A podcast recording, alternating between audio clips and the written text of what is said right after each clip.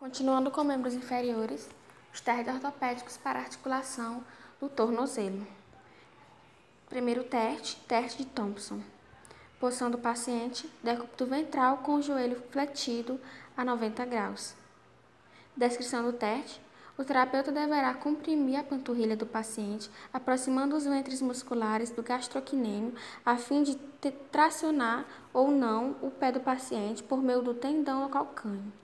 Em caso de ruptura do tendão calcâneo, não haverá flexão plantar, portanto, o teste será positivo para a ruptura completa do tendão calcâneo. Sinais e sintomas: no momento do teste, o paciente não sentirá dor. O terapeuta deverá visualizar ou não a flexão plantar para verificar se houve ruptura total ou parcial do tendão calcâneo. Próximo teste: teste da gaveta anterior e posterior. Posição do paciente, sentado ou deitado com os pés para fora da maca.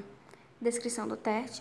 No teste da gaveta anterior, para testar a integralidade do ligamento talofibular anterior e a porção anterolateral da escápula articular, o terapeuta segura firmemente com uma mão a tíbia e com a outra mão exerce uma tração anterior no nível de calcâneo e observa o grau de deslocamento.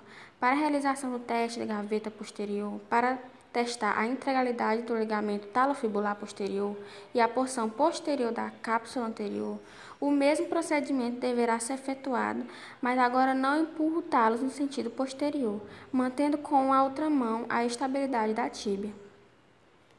Sinais e sintomas. No momento do teste, é importante que o tornozelo não esteja muito edemaciado, a fim de não comprimir o diagnóstico da instabilidade. O paciente sentirá leve dor e desconforto durante os testes de estresse anterior e posterior. O terapeuta sempre deverá comparar o grau de deslocamento com o membro oposto. Agora, o teste de rotação do talo. Posição do paciente sentado com o membro a ser tratado para fora da maca.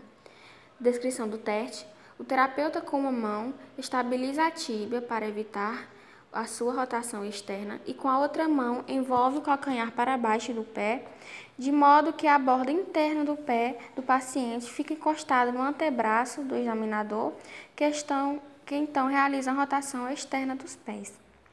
Esse movimento resulta na rotação do talo no anterior da pinça mibapolar, que irá afastar a tíbia da fíbula por meio de uma força rotacional. Sinais e sintomas: quando houver lesão nos ligamentos da sindesmose tilofibular distal, a manobra irá desencadear dores agudas por mais pronunciadas na região anterolateral do tornozelo.